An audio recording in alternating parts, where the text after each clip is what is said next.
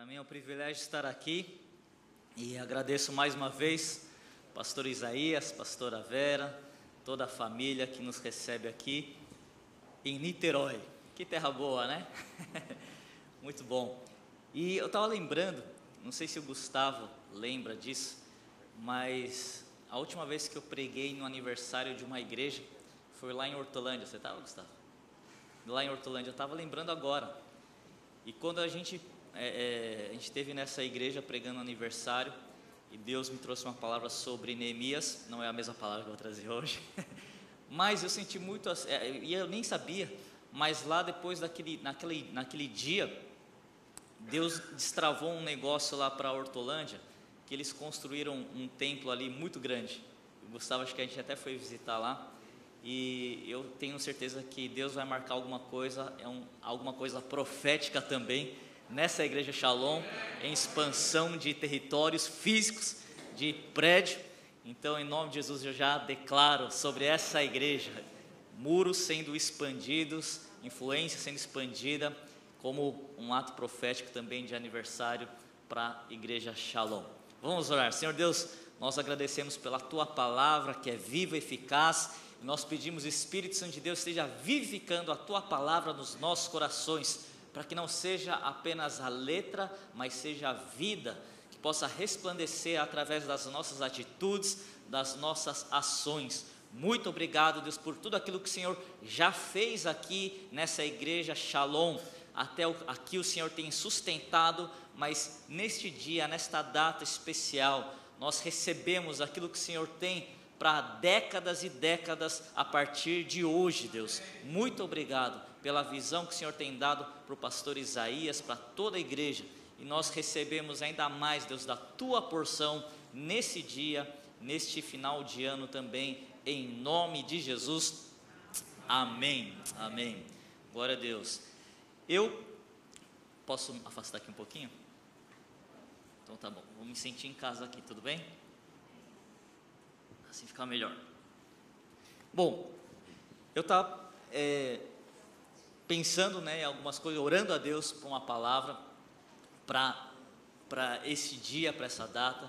E eu sinto muito mesmo privilegiado por estar participando desse momento tão especial. E são 12 anos, né, e 12 anos é uma fase de transição para o judeu muito importante, que para o homem ele passa por uma transição, na verdade, da infância para a maturidade. E tem até um evento que eles chamam de Bar Mitzvah, e o número 12 também representa o governo de Deus. E eu sinto muito forte também que Deus vai trazer de uma forma nova a revelação do governo dele através dessa igreja. E a gente vê as doze tribos, a gente vê os doze apóstolos, e assim Deus estabelecendo o governo dele através do número 12. E eu creio muito sobre isso, sobre essa igreja. E tem muitas coisas que a gente acaba fazendo nós sabemos que nós não somos deste mundo. Jesus falou: Eu não sou deste mundo. E realmente nós pertencemos ao mundo que é o reino de Deus, que é um reino sobrenatural, mas que opera certos princípios, certas leis que nós sofremos no bom sentido da palavra ou como consequência de nós não cumprirmos alguns princípios que acaba influenciando na nossa vida natural. Como por exemplo, as leis naturais, a gente sabe, a gente vive no mundo natural, e a gente sabe que se a gente, a gente tem a lei da gravidade, que a lei da gravidade, muitas vezes você tropeça e você cai, e machuca porque existe o princípio da gravidade, mas por outro lado, existem outros benefícios que você pode se beneficiar da lei da gravidade. Por exemplo, quando você faz, hoje está muito na moda, o, o, a atividade física, exercício funcional, que nada mais é do que você usar o peso, o seu peso do seu próprio corpo para fazer exercício, né? E você que não fugiu da aula de biologia, você sabe que a fórmula do peso é massa vezes aceleração da gravidade, não é isso? Tem a ver com a gravidade, ou seja, você consegue usufruir da própria gravidade para um benefício próprio do seu peso. Essas são leis, um exemplo de uma lei natural que você pode usar para o seu bem próprio ou muitas vezes você acaba se machucando. Agora, tem leis espirituais, e princípios espirituais que às vezes a gente, por não saber que existe, e é uma lei espiritual que muitas vezes a gente não enxerga, a gente deixa de usufruir dessa, desse princípio e muitas vezes, sem querer, a gente cumpre com esse princípio acaba sofrendo as consequências boas desse princípio. E o que eu quero trazer hoje é justamente esse princípio que eu creio que vai ser fundamental para essa igreja, na verdade é um fundamento, um princípio fundamental para as nossas vidas, mas eu creio que profeticamente para essa igreja, quando nós entendemos, temos o conhecimento e nós realmente intencionalmente aplicamos esses princípios para as nossas vidas e para essa igreja, eu creio que isso vai ser um impulsionador para a igreja de Cristo, a igreja Shalom, mas também para todo o corpo de Cristo. E hoje eu queria falar justamente sobre o princípio da honra. Fala comigo, princípio da honra. Princípio da honra. E a gente sabe que Jesus, ele lá em Mateus 22, 29, ele fala muitas vezes vocês erram por não conhecer a Escritura e nem o poder de Deus. Sim, a gente precisa saber conhecer as Escrituras, mas também precisamos experimentar qual é o poder de Deus através do Espírito Santo, mas também o poder de Deus através desses princípios que nós estamos debaixo, sujeitos, que exerce o poder de Deus sobre as nossas vidas. E também Jesus, ele mesmo fala que para os saduceus, que ele fala que a, a, as obras de Cristo, nós vamos fazer muito mais obras e ele, por isso que ele fala exatamente para os saduceus que não criam no sobrenatural, eles não criam na ressurreição, no poder de Deus. Ele, ele fala justamente: vocês erram por somente ficar nas escrituras, mas existe também o poder sobrenatural de Deus. E o que hoje eu queria trazer para vocês também sobre esse princípio de honra que tem algo sobrenatural. Eu gosto de trazer esse princípio de honra que fala que honra nada mais é do que você reconhecer, celebrar uma virtude em uma pessoa ou em alguma situação, em alguma pessoa, nós estamos falando, acima de um defeito. E nós sabemos que todos nós somos humanos e por isso nós falhamos, não é verdade? Não tem até aquele ditado que fala: errar é humano, permanecer no erro é corintiano, não é isso? Mas a gente sabe que se nós somos humanos, nós falhamos e temos falha sim. Mas quando nós focamos nas virtudes acima das falhas, isso a gente fala que é honra. E no casal, na, na vida de casal, quando nós estamos casados, eu tenho a minha esposa Jaqueline, eu tenho falha, ela tem falha. Só que se eu ficar só enaltecendo as falhas, só ficar falando das falhas dela, eu vou estar desonrando a vida dela. Mas quando eu sei que existem falhas, mas em vez de focar nas falhas, eu celebro as virtudes, eu enalteço as virtudes, eu estou honrando a vida dela. E eu vou trazer cinco pontos aqui sobre o princípio da honra.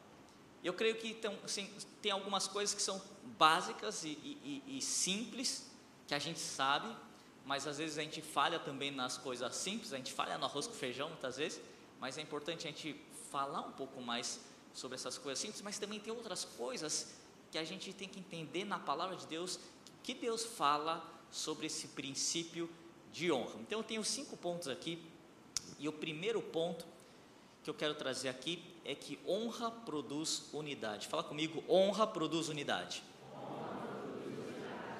Agora, é interessante que antes de entrarmos já nesse primeiro ponto, se a gente for lembrar dos dez mandamentos, gente entende também que os dez mandamentos não são apenas dez mandamentos, mas são dez princípios.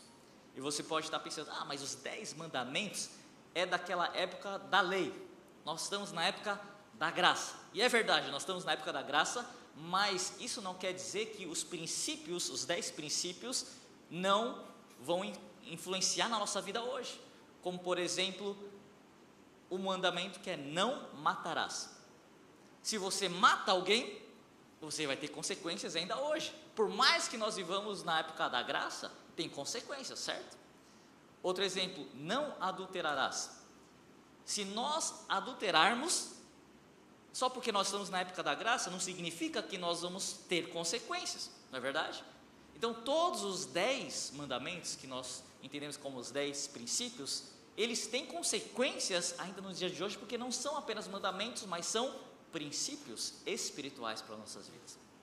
E olha só que interessante: dos dez mandamentos, quatro mandamentos, ou dos quatro princípios, quatro tinham penalidade de morte. O que, significa? Significa que são princípios que são mais, talvez você pode falar, mais relevantes, mais sérios. Quais são esses princípios que tinham pena de morte? Primeiro, não matará. Se você matasse, você tinha como penalidade a morte. Não adulterarás. Uma pessoa era pega em adultério, mereceria a morte. Outro, outro, o outro, outro mandamento que tinha a pena de morte é não guardar o sábado. Se alguém era pego trabalhando no dia que era para descansar, tinha pena de morte. E o quarto mandamento que tinha penalidade de morte era justamente honra teu pai e tua mãe para que prolongues teus dias de vida que o Senhor Deus te dá. Se você desonrasse seus pais, a penalidade era de morte.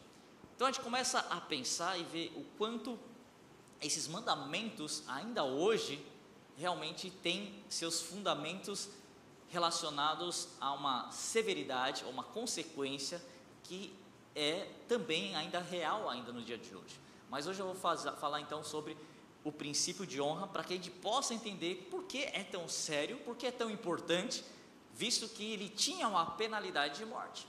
Então, o primeiro princípio é que honra, o princípio de honra diz, primeira coisa é que honra produz unidade. E por que isso é tão bom? É uma coisa óbvia, né? porque você sabe que no seu casamento, se você desonra sua esposa, seu marido, você vai produzir desunião.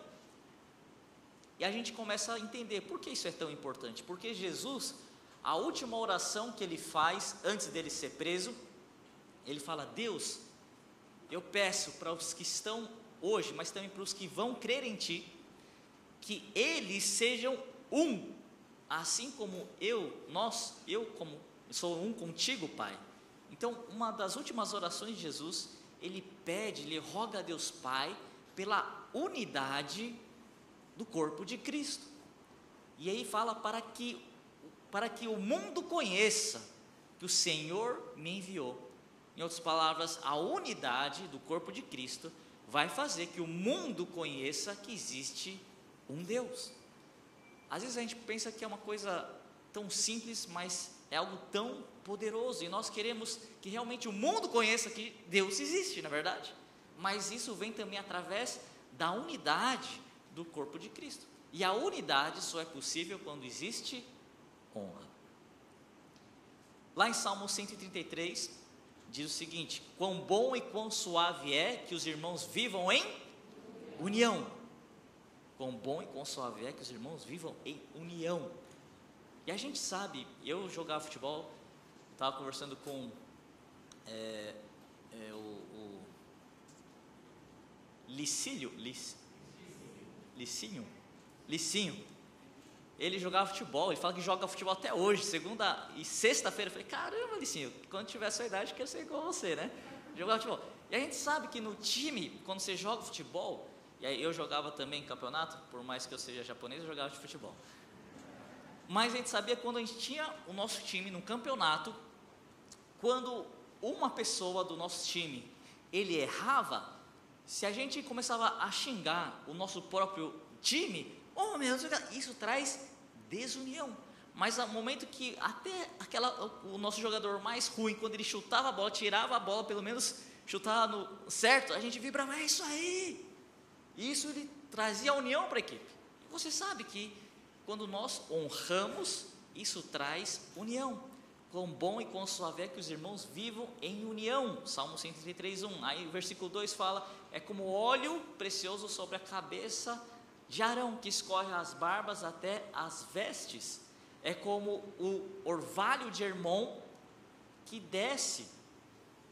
E aí o último versículo fala, no versículo 3, porque ali o Senhor ordena bênção e vida para sempre porque ali o Senhor ordena bênção e vida para sempre. Ali aonde? Ali onde existe união. Ali onde existe honra. Então, olha só, primeira coisa, a unidade. Honra produz união. Uma igreja só cresce quando existe união. E é, é, é, do agrado de Deus que o corpo de Cristo, quando falo igreja, também não é só a igreja Shalom, mas é o, as igrejas do Brasil inteiro, do mundo inteiro, quando nós estamos unidos. Existe então um corpo de Deus saudável. E só é possível isso através de honra. Mas é interessante, então, esse é o primeiro ponto: honra, honra produz união. Mas quando a gente entende que versículo 3 de Salmo 103 fala, porque ali Deus ordena bênção e vida para sempre. A gente já entra no segundo ponto que é a honra produz vida. Então, honra produz vida. E quando a gente vê aqui, se puder abrir a sua Bíblia, em Êxodo capítulo 20. Êxodo capítulo 20, onde fala então sobre os dez mandamentos versículo 12, Êxodo capítulo 20, versículo 12 diz: Honra teu pai e tua mãe, para que se prolongue os teus dias na terra que o Senhor Deus te dá. Então, esse é o quinto mandamento, e é interessante que é, é um mandamento que fala para os filhos honrarem os pais. Então, é um mandamento que fala: filhos, honre teu pai e tua mãe para que prolongue os teus dias na terra que o Senhor Deus te dá. Mas quem que tem que ensinar para os filhos a honra? Os pais. Então, os pais devem ensinar para os filhos sobre honra. Honra teu pai e tua mãe para que prolongue os dias de vida, ou seja, honra gera vida. Mais uma vez, honra gera vida. E a gente vê cada vez mais nas, nossas, nas famílias do Brasil, famílias mortas, famílias que não têm vida, e talvez é porque não existe honra. Ali o Senhor ordena bênção e vida para sempre. Ali aonde? Na união, que a união só provém da honra. Honra gera vida. Então, abra sua Bíblia em Efésios capítulo 6. Hoje nós vamos abrir bastante a Bíblia, tudo bem? Efésios capítulo 6 diz o seguinte: Filhos, obedeçam a seus pais no Senhor, pois isto é justo. Versículo 2: Honre seu pai e sua mãe, que é o primeiro mandamento com promessa, para que tudo corra bem com você e você tenha uma longa vida sobre a terra. E vocês, pais, não provoquem seus filhos a ira mas tratem de criá-los na disciplina e na admoestação do Senhor. Filhos, obedeçam os seus pais. Nós lemos Efésios 6, 1. Agora no versículo 2, então fala: honre teu pai e tua mãe. O que significa? Que primeiro, antes de honrar os pais, os filhos precisam obedecer os pais. A obediência precede a honra, e honra gera vida. E aí fala, pais, não provoqueis ou não incitais os filhos à ira. Quando a gente lê aqui em Efésios 6, a gente entende que, que é, é, é, filhos da ira, é você provocar o filho para ele ficar irado? Não, quando a gente lê Efésios todo, Paulo fala sobre filhos da ira. Filhos da ira nada mais é, são filhos entregues a vontades carnais. Você pode ir lá ler Efésios 4, Efésios é, é, é, 6 também fala. Filhos entregues à ira são filhos que fazem as coisas a hora que quer, na hora que quer. São filhos que cumprem com as obras da carne.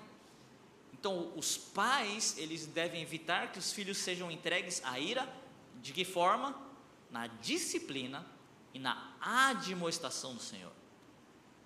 Em outras palavras, Paulo está falando, pais, vocês têm que primeiro ensinar os filhos a obedecer, porque quando eles obedecem, quando são crianças, eles depois aprendem a honrar, e quando eles honram, a honra produz vida. Então, é uma responsabilidade de nós pais ensinarmos as nossas crianças a obedecer. Nós, como pais, porque quando elas obedecem e honram nossos pais que eles enxergam, eles também vão obedecer e honrar a Deus que eles não enxergam. Então, é nosso papel, e a gente vê que no versículo 2, no versículo 3, ou no versículo 2, a gente leu aqui que é o primeiro mandamento com promessa. E qual é essa promessa? No versículo 3, falar para que você tudo corra bem e você tenha uma longa vida sobre a terra. Em outras palavras, você tenha uma vida longa, longevidade, mas é ruim você ter uma longa vida com sofrimento, não é verdade? Mas aqui fala que tudo vá bem, ou seja, uma vida próspera e longínqua. E a gente sabe que é da vontade de Deus. A palavra de Deus fala que Deus se agrada, Deus se alegra da prosperidade dos seus servos. E prosperidade não é apenas prosperidade financeira. Prosperidade é prosperidade nos relacionamentos, saúde mental, saúde física. É você ter a bênção de Deus de forma completa. E é isso que Deus quer através quando nós cumprimos a, é, é, a honra. Essa é a promessa de Deus. Abra sua Bíblia em Lucas capítulo 2. Nós vamos ver aqui Jesus também. Ele aprendeu a obedecer, e porque ele aprendeu a obedecer, ele era submisso aos seus pais, ele aprendeu a honrar os seus pais.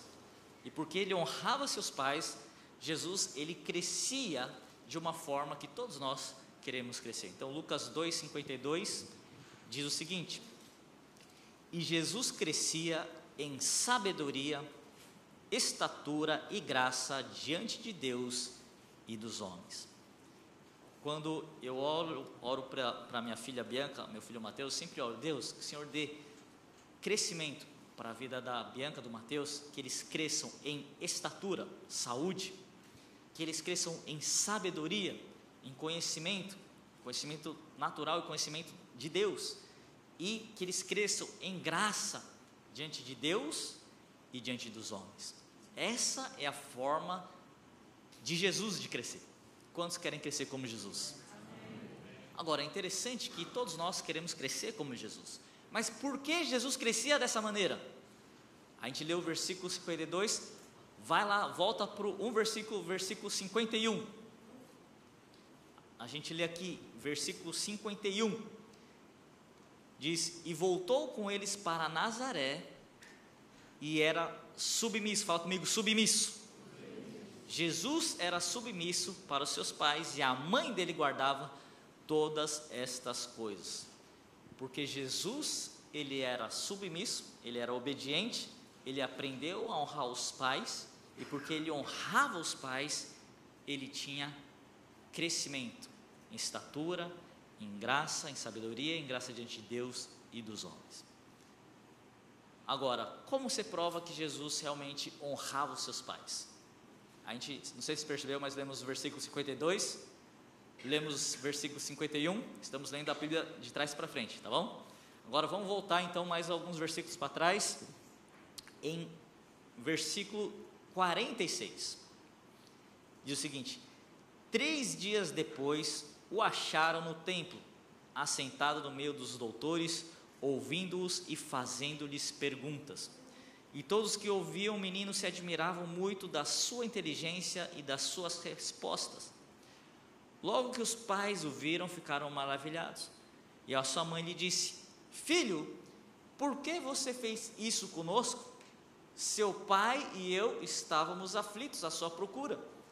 E ele respondeu: Por que me procuravam? Não sabiam que eu tinha de estar na casa de meu pai? Não compreenderam, porém, as palavras que lhes disse.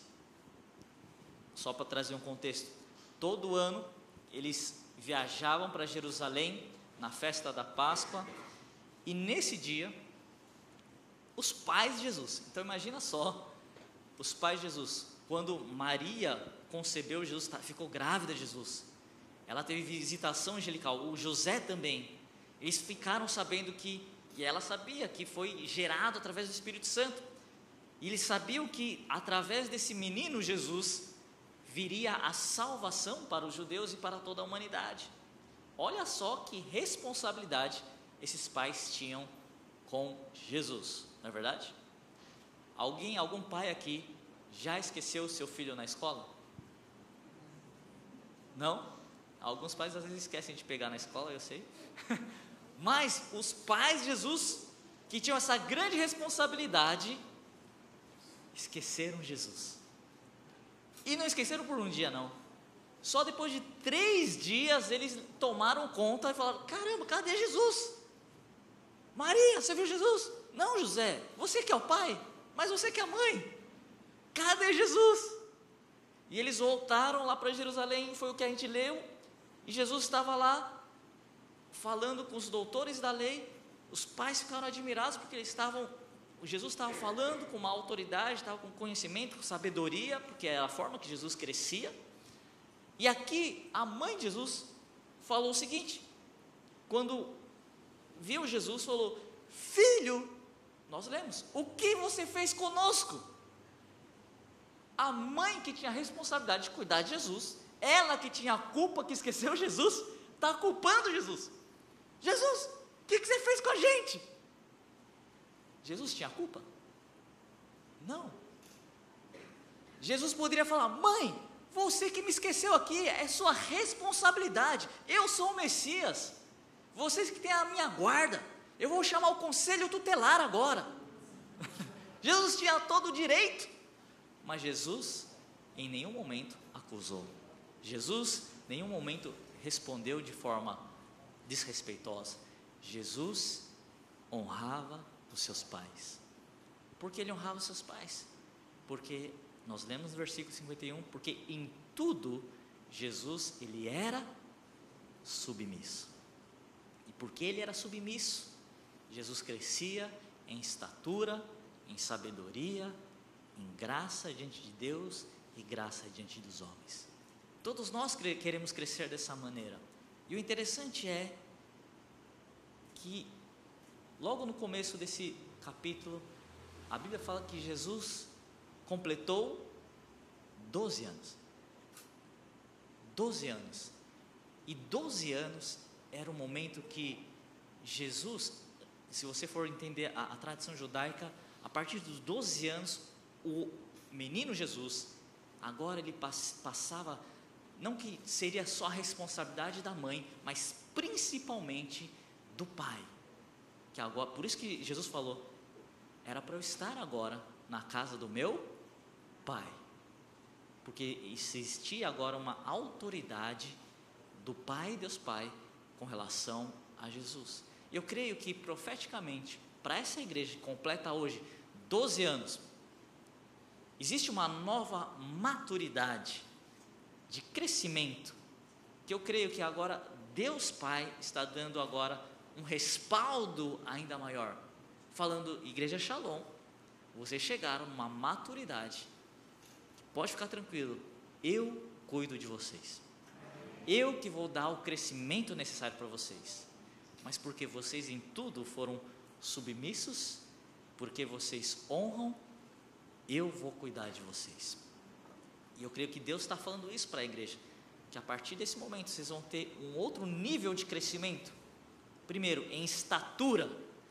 Eu creio que numericamente Deus vai começar a trazer mais gente. Mas não, é, não, é, não são números, como a gente viu de manhã, que vão fazer a diferença. Não tem a ver com quantidade, mas Deus quer trazer qualidade, é a maturidade que Deus está trazendo aqui. E a gente sempre fala, com a, nossos pastores da Zaio, a gente prefere estar numa mesa com cinco pessoas, mas que entende o propósito real do chamado da grande comissão do que estádios lotados só por estar lotado. A gente preza muito mais por qualidade do que por quantidade. E eu creio que Deus está trazendo algo novo aqui para essa igreja, de maior qualidade. Mas claro, quando tem qualidade, as coisas começam também a atrair pessoas que querem essa qualidade, que é esse crescimento em estatura.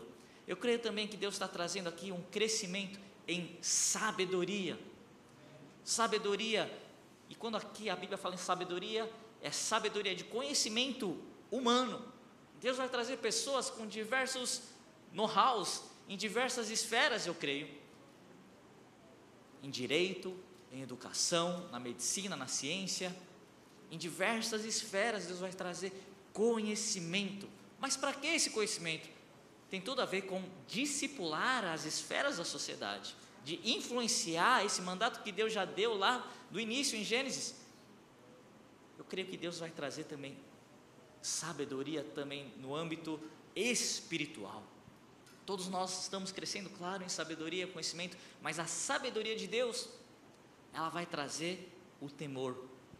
O temor de Deus que tanto nós precisamos aqui na nossa nação. E também, a Bíblia fala, a graça diante de Deus e diante dos homens. Então eu declaro desde já a Deus uma graça, uma capacidade sobrenatural sobre essa igreja para que ela possa cumprir com plenitude tudo aquilo que o Senhor já tem depositado no coração do pastor Isaías, da pastora Vera, e para essa igreja, e também uma graça, ou seja, favor dos homens. Eu creio que Deus vai trazer pessoas que vão favorecer a igreja aqui. E às vezes precisa de pessoas conectadas com a política, pessoas conectadas com a educação, a esfera de saúde, em diversos âmbitos, e Deus vai começar a trazer esse, esse favor de homens. E Deus, Ele quer trazer essa maturidade, e eu tenho certeza que a partir desse ano, Deus vai trazer esse tipo de crescimento em estatura, em sabedoria e em graça diante de Deus e dos homens. Quantos creem nisso, diga amém. Então a gente viu: honra produz união. Fala comigo: honra produz vida. E a gente vê também honra produz destino. Fala comigo: destino. Abra a sua Bíblia em Deuteronômio capítulo 5. E olha só que interessante. Esse princípio, honra teu pai e tua mãe, para que se prolongue os teus dias na terra, é um dos dos poucos mandamentos, talvez acho que é o segundo mandamento que mais se repete na Bíblia. A gente já leu lá em Êxodo, nós lemos em Efésios e agora nós vamos ler de novo, repetindo aqui em Deuteronômio. Deuteronômio capítulo 5, versículo 16. Diz o seguinte: Honra seu pai e tua mãe, como o Senhor seu Deus lhe ordenou, para que você tenha uma longa vida e para que tudo vá bem com você. Até aqui parece que é um copy-paste, né? Do, de Êxodo. Mas tem um complemento aqui. Na terra que o Senhor Deus te dá. Ou seja, honra produz destino. Quantos, às vezes, a gente vê pessoas sem destino? E destino tem a ver com propósito. E quando uma pessoa não tem um propósito de vida, ela não sabe para que veio aqui na terra, ela se torna uma pessoa infeliz. Tanto é que os filósofos, desde a antiguidade, eles querem responder três perguntas: da onde vim, para onde vou e para que é que eu existo? Ou seja, qual é o meu propósito? Eu gosto muito do Miles Monroe e ele fala o seguinte: que a maior tragédia na vida não é a morte, a maior tragédia na vida é você viver uma vida sem propósito, uma vida sem destino, uma vida que você não tem uma causa, você não sabe por que você nasceu.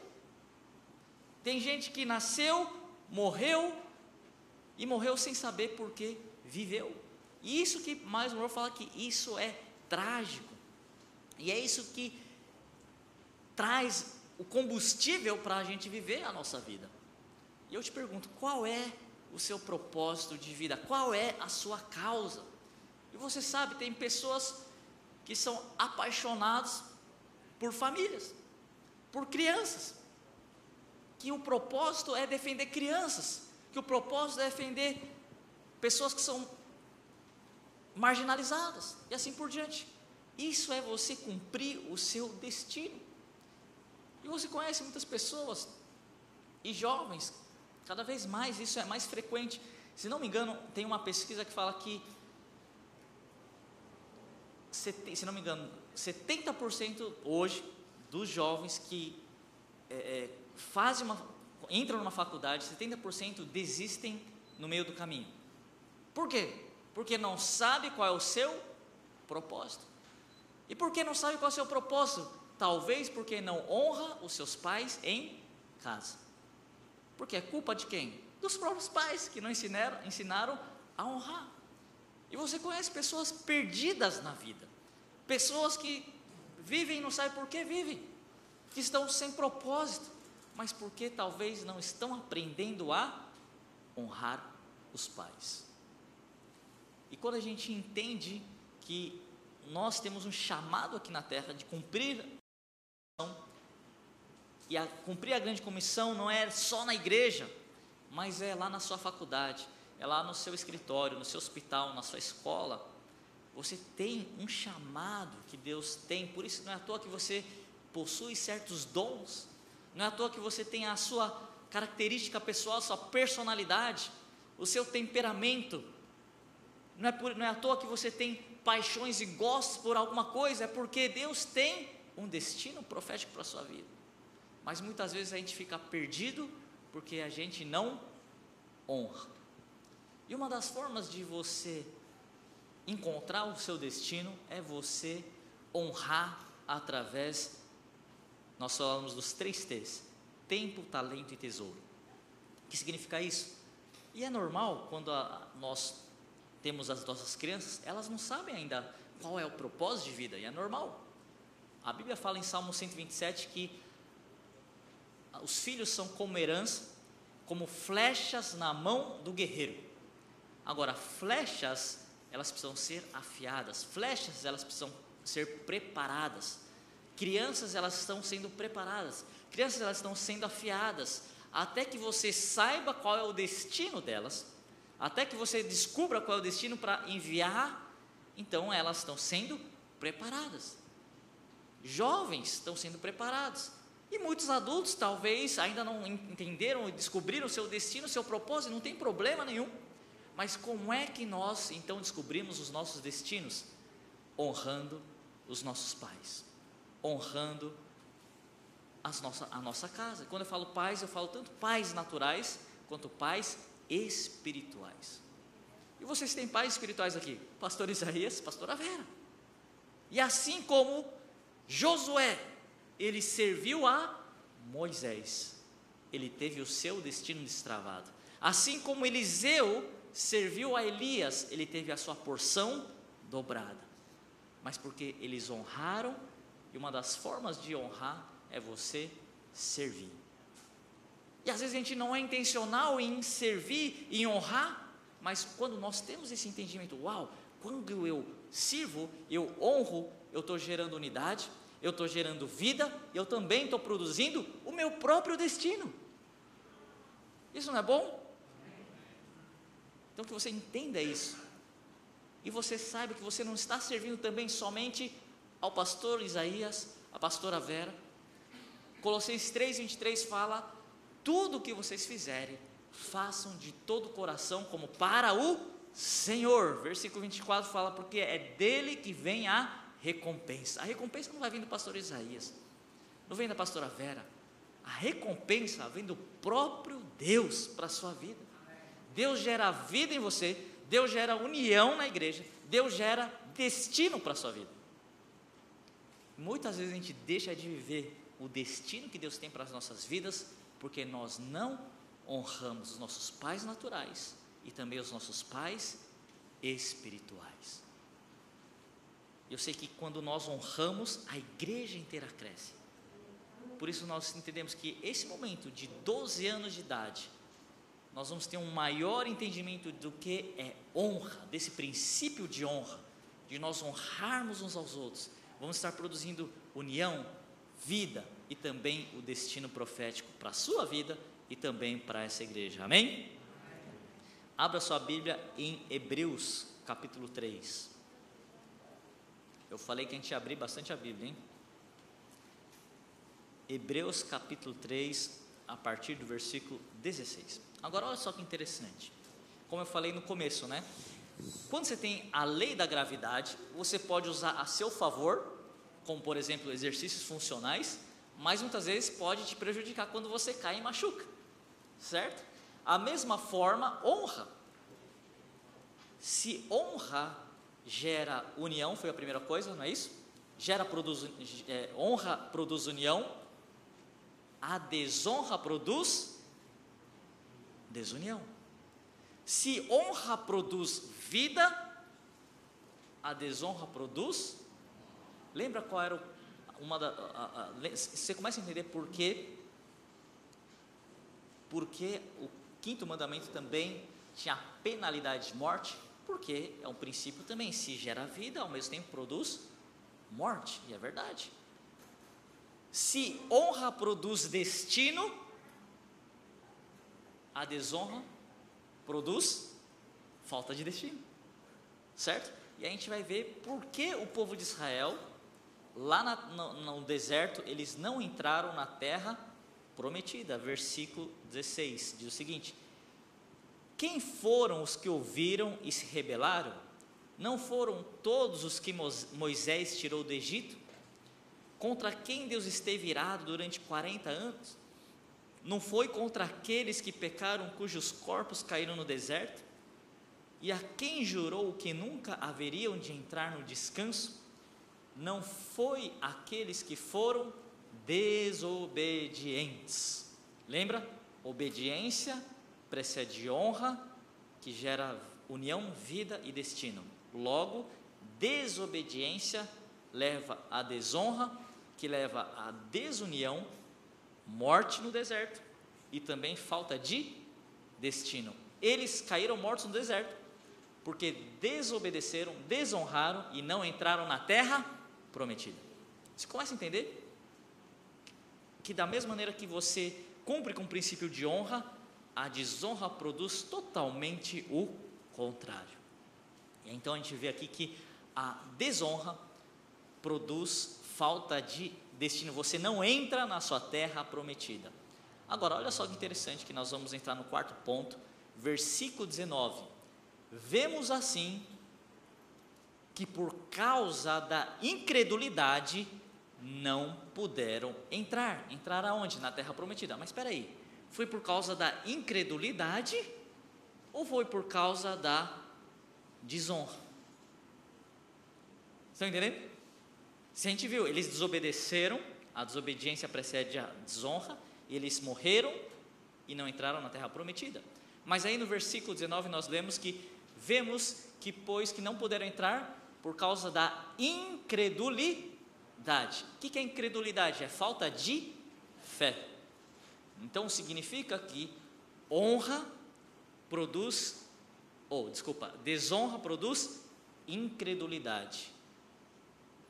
Em outras palavras, honra produz fé. Então é o quarto ponto: honra produz fé. Mas espera aí, não estou entendendo muito bem isso de honra produz fé. Então vamos abrir aqui a Bíblia em Mateus capítulo 6. Mateus capítulo 6. Aqui é uma história conhecida a partir do versículo 1. Jesus saiu dali e foi para a sua cidade, acompanhado dos seus discípulos. Quando chegou o sábado, começou a ensinar na sinagoga, e muitos dos que ouviam ficavam admirados. De onde vêm estas coisas? perguntavam eles. Que sabedoria é esta que foi lhe dada? E esses milagres que ele faz? O que está acontecendo? Jesus, ele está na sua cidade. E as pessoas ouviam que Jesus já tinha havia feito.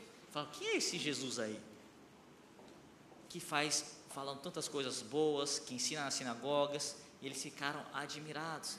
E aí eles perceberam, ah, é o Jesus que cresceu aqui com a gente, que jogava, que brincava aqui com a gente quando era criança. Ah, é o irmão que a gente. É, é, é vamos aqui no versículo 3. Não é este o carpinteiro, filho de Maria, irmão de Tiago, José, Judas e Simão? Não estão aqui conosco as suas irmãs? e ficavam escandalizados ou se ofenderam por causa dele. Olha só, eles, Jesus voltou para sua cidade, ele já estava grande, e aí eles sabiam que Jesus curava, pregava nas sinagogas, eles ficavam admirados pelas histórias de Jesus. E quando eles perceberam que Jesus, ah, era oh, Jesus, aquele que cresceu com a gente jogando futebol aqui, ah, o filho do carpinteiro, nosso vizinho, ah, o filho da Maria, ah, Jesus, oh, aqui de casa. Eles ficaram, ah, decepcionados. Ah, esse Jesus, pensei que fosse alguma coisa mais interessante, alguém que a gente já não conhecia, mas esse Jesus que a gente conhece. E aí, versículo 4, Jesus lhe disse: só em sua própria terra, entre seus parentes, em sua própria casa, é que um profeta não tem honra. Ah, tem um versículo aí. Versículo 5. Não pode fazer ali nenhum milagre, senão curar uns poucos enfermos, impondo-lhes as mãos.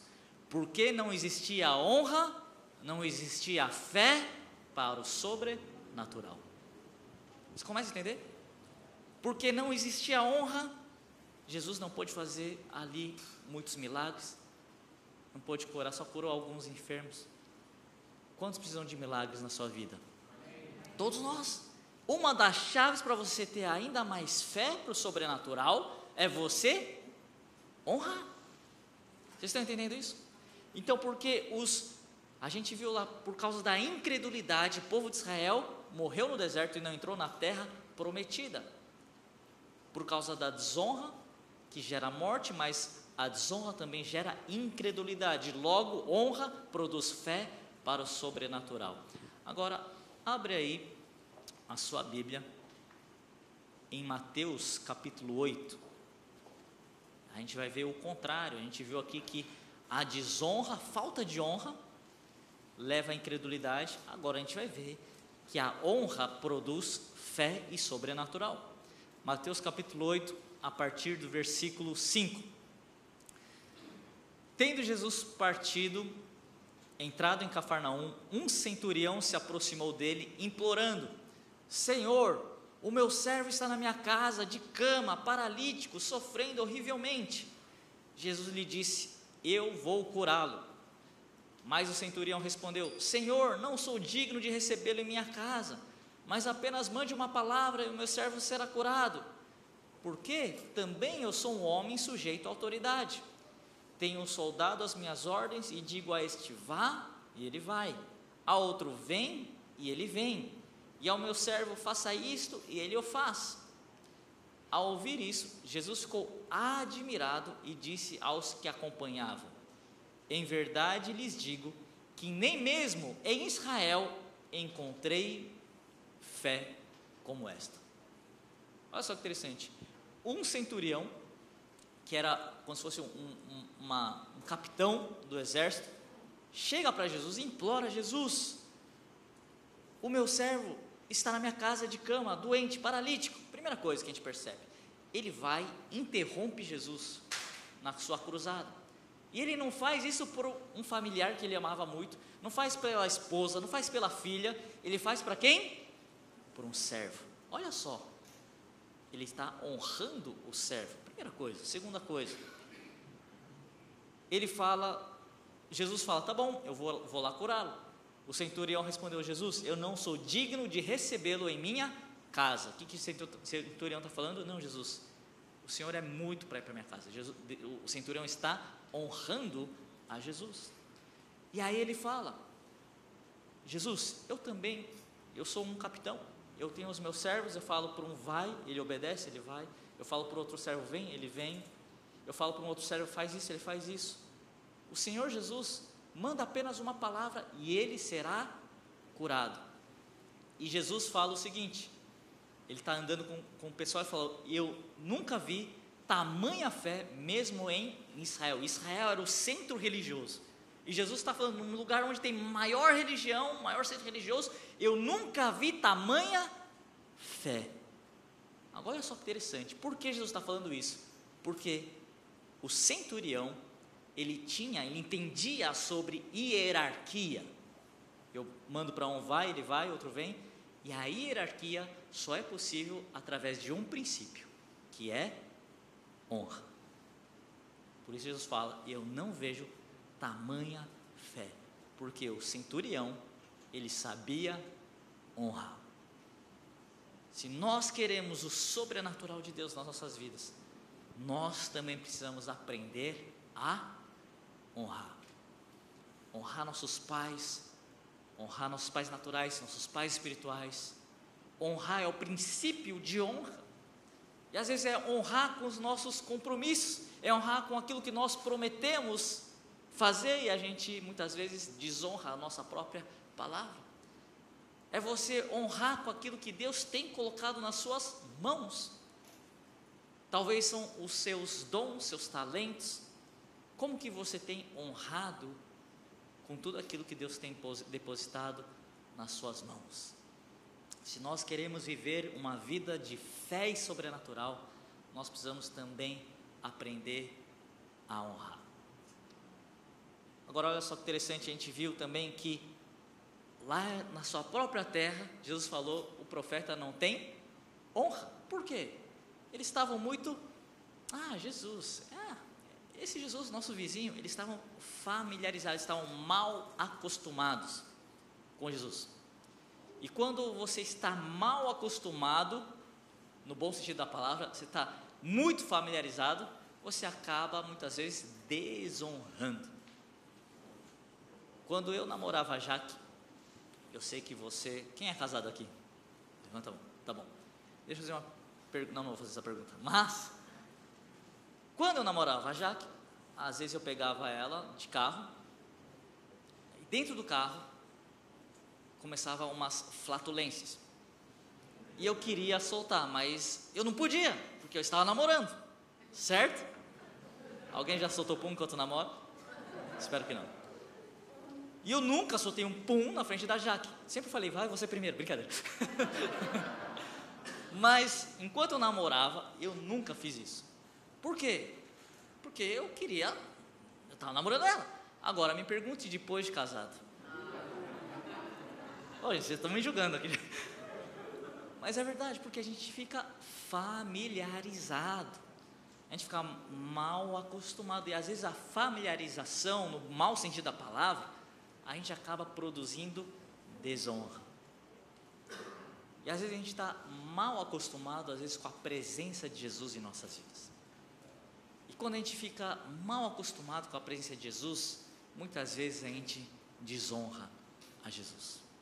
E a desonra, de novo, produz desunião, a desonra produz morte, a desonra produz falta de destino, a desonra produz falta de fé, ou seja, incredulidade. E aí a gente acaba sofrendo as más consequências de, da desonra por familiaridade. Por que eu estou falando isso? Porque eu sei que Jesus sempre está aqui presente. E a gente começa a pensar: será que eu estou adorando a Jesus? Como se fosse a primeira e última vez da minha vida? Ou, ah, mais um domingo? Ah, mais um culto? Ah, já estou acostumado. Não, nós temos que estar cada vez mais apaixonados pela presença de Jesus, como se fosse o primeiro dia, mas também o último dia. Imagina se fosse o último dia aqui na terra. O quanto que você ia dar o seu melhor para adorar Jesus? Mas também como se fosse o primeiro dia, aquele dia que você teve o encontro com a graça de Jesus. Por isso que lá para o anjo do Senhor fala para a igreja de Éfeso: vocês têm boas obras, mas vocês esqueceram o primeiro. Vocês ficaram muito mal acostumados com a presença de Jesus. O anjo está falando: não se esqueça do primeiro amor. E esse quinto ponto, que honra produz a verdadeira adoração. Lembra daquela história que Jesus é convidado por um fariseu, e o fariseu era, lembra, o fariseu era o primeiro a cumprir as tradições. E a tradição, quando você convidava alguém para ir na sua casa, era de lavar os pés do visitante, era uma forma de você honrar o seu convidado. Essa era o papel que tinha que fazer quando você convidava alguém. E o fariseu, ele não fez isso. Em outras palavras, se bem que é fariseu, o fariseu a gente sabe, ele não gostava de Jesus. Então talvez ele fez isso de propósito para ofender o nosso mestre, ele desonrou a Jesus. E aí a gente sabe que tinha os seus discípulos. E os discípulos, se você fosse discípulo de Jesus e vendo que o convidado ele não honrou a Jesus lavando os pés, seria o nosso, nossa função como discípulo lavar os pés então de Jesus. Mas os discípulos, o que, que eles fizeram? Eles não lavaram os pés de Jesus. Mas uma pecadora, sabendo que Jesus estava ali, ela entrou naquele lugar, se jogou aos pés de Jesus, chorou aos pés de Jesus, com seu cabelo enxugou os pés de Jesus e ainda quebrou um perfume que custava praticamente um salário de um ano inteiro. O fariseu, então nós temos a presença de Jesus e três atitudes diferentes. A primeira, o fariseu que desonrou. Segundo, os discípulos que também não honraram seu mestre, mas uma pecadora que foi lá e aos pés de Jesus honrou, trazendo uma verdadeira adoração. Quando nós honramos a Jesus, nós também vamos adorar ao Senhor com tudo que nós temos. E eu creio que quando nós entendemos isso, nós começamos a cumprir com esse princípio de honra. Deus vai trazer esse esse valor mais forte, mas principalmente as consequências desse valor. Deus vai começar a gerar ainda mais união entre a gente. Deus vai começar a trazer mais vida para a igreja. Deus vai começar também a destravar destinos para nós, para a nossa vida, para a nossa igreja, para a sua família. Deus também vai trazer um fluir sobrenatural, porque você vai ter um aumento da sua fé também Deus vai produzir em nós uma verdadeira adoração. E nós somos criados para adorar o nosso verdadeiro Deus. Eu queria te convidar a você ficar de pé nessa noite. E se você está em família, eu sinto de Deus que quando nós temos a palavra de Deus fala, e a, gente, e a palavra de Deus mostra que a partir da família de Adão e Eva surge toda a sociedade.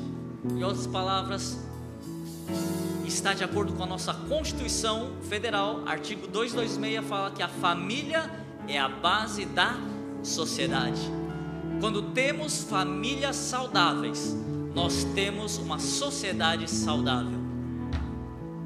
Só que nós só temos famílias saudáveis quando as famílias elas operam debaixo do princípio de honra.